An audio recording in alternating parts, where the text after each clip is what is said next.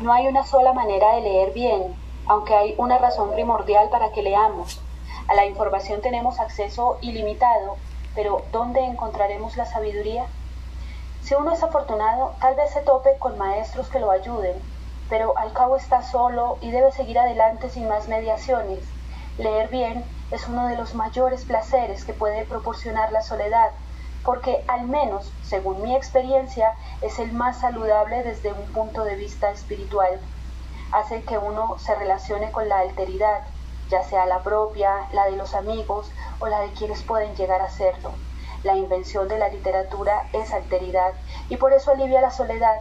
Leemos no solo porque nos es imposible conocer a toda la gente que quisiéramos, sino porque la amistad es vulnerable y puede menguar o desaparecer vencida por el espacio, el tiempo, la falta de compromiso y todas las aflicciones de la vida familiar y pasional. Harold Bloom, cómo leer y por qué.